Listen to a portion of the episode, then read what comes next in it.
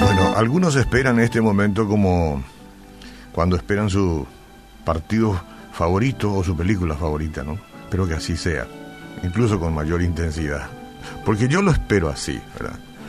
Asumo el compromiso de articular palabras y de reflexionar, pero yo no me desentiendo del auditorio. Yo formo parte del auditorio, lo que hablo quiero escuchar y lo que escucho quiero entender y lo que entiendo quiero poner en práctica. Eh, y este es el tema, esperanza o expectativa. Y parecen que son las mismas palabras, ¿no? O que quiere decir lo mismo. Veremos, en Proverbio 10, 28, la Biblia dice, la esperanza de los justos es alegría, mas la esperanza de los impíos perecerá. Entonces hay diferencia entre esperanza y expectativa. La expectativa es mirar el futuro, sí, pero sin saber lo que va a suceder. Ahora, deseando que acontezca lo mejor. Esa es la expectativa. Tengo expectativa que esto cambie. Tengo expectativa que él venga. Tengo expectativa que me promocionen. Una expectativa este, eh, eh, esperando lo mejor. Ahora, la esperanza es la certeza de que el futuro trae lo mejor que Dios tiene para ti. La esperanza se funda en la palabra de Dios. La expectativa se funda en los sentimientos del ser humano. Clave entender esto.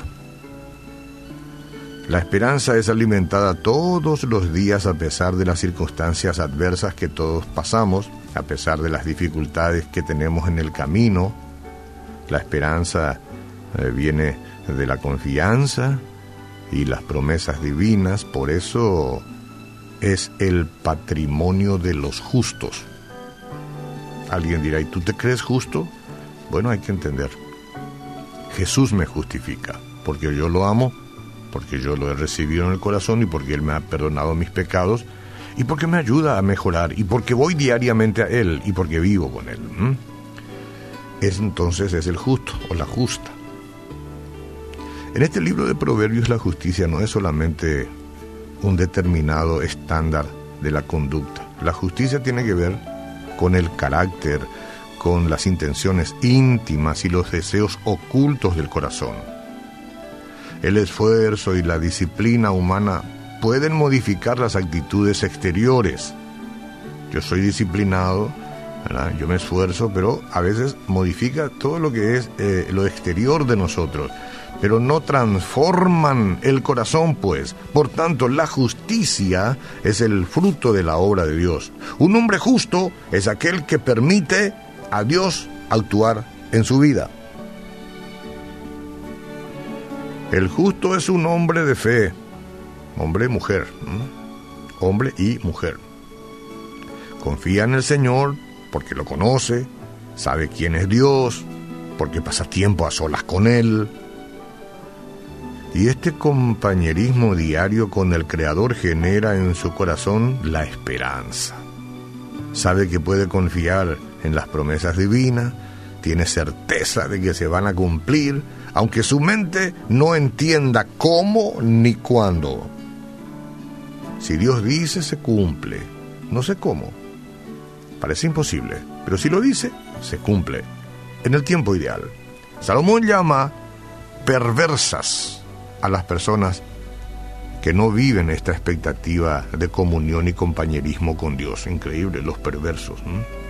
La perversión no es la simple ignorancia del bien, es la deliberada rebelión contra el bien, el endiosamiento del ego, la soberbia espiritual y el deseo de eliminar por completo la existencia de Dios como ocurre hoy en este planeta diría una señora amiga muy simpática, en esta planeta. El perverso mira al futuro y espera.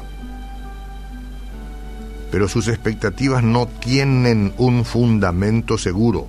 La del perverso, digo. Son apenas deseos, ¿ah? deseos. Y hay mucha gente que quiere contagiarte con eso. Que tengas expectativas, muchas veces falsas, casi siempre. Confía en su suerte nomás. Confía en el destino o en la mejor de las hipótesis confía en la fuerza de sus manos o en la energía interior, pero él es criatura aunque no lo reconozca y como criatura es pasajera y mortal. Y ahora la pregunta para concluir, una pregunta que debe ayudarnos a reflexionar, ¿dónde está puesta tu esperanza? O mejor, tu confianza. ¿Dónde está puesta tu confianza? ¿Quién está en el control de tus expectativas futuras? ¿Eres tú mismo nomás o está Dios ahí? Las respuestas a estas preguntas son trascendentales porque la esperanza de los justos es alegría, mas la esperanza de los impíos perecerá.